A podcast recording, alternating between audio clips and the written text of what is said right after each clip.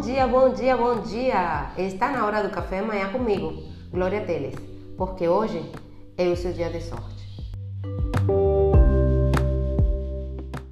Você sabe qual a diferença entre público-alvo e persona?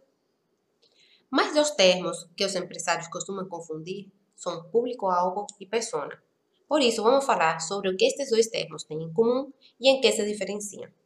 O público-alvo é uma forma generalista de classificar o perfil dos seus clientes, pois considera dados comuns de uma parcela abrangente da sociedade.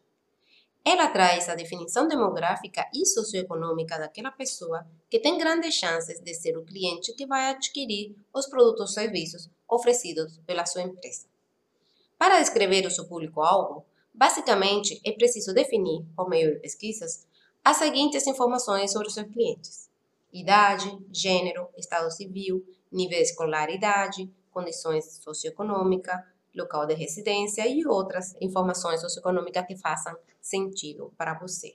Diferentemente do público-alvo, a pessoa é uma descrição mais específica do seu cliente, trazendo, além da definição demográfica e socioeconômica, qualidades e comportamentos. Isso permite entender quem são, de fato, os consumidores do seu negócio e o que eles precisam, desejam e aspiram. Assim, uma vez que você já sabe quem é seu público-alvo, para saber quem é a sua persona, precisa ser realizada uma pesquisa mais aprofundada entre os atuais e antigos clientes, buscando identificar algumas características como estilo de vida, ocupação, valores e princípios, hábitos de compra, personalidade, dúvidas em relação ao seu negócio, hobbies, sonhos, etc. Vejamos essas diferenças através de um exemplo.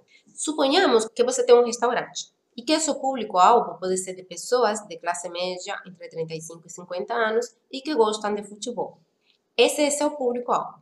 Já a sua persona é o Wellington Santos, de 40 anos, empresário, solteiro, gosta de futebol, principalmente europeu. Ele tem renda de 5 mil reais mensais e viaja sempre que tem uma chance.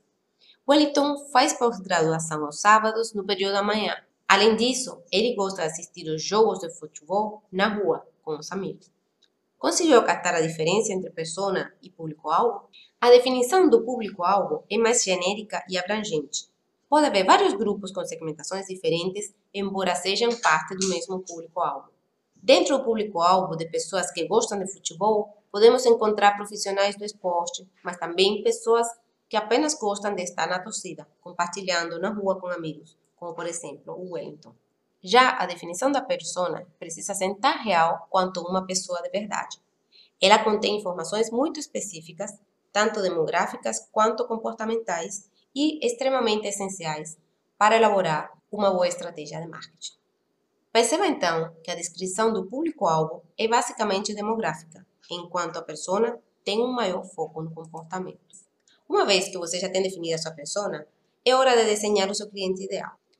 O cliente ideal é a descrição do consumidor mais desejado pelo seu negócio. Aquele que está sempre engajado com a sua marca, que sabe como usar o seu produto ou serviço, que está satisfeito com a sua experiência no seu estabelecimento e que se sente à vontade para falar bem do seu negócio para os seus familiares e amigos. Ou seja, diferentemente da persona que representa o cliente real do seu negócio, o cliente ideal representa o cliente exemplar que você deseja para a sua empresa.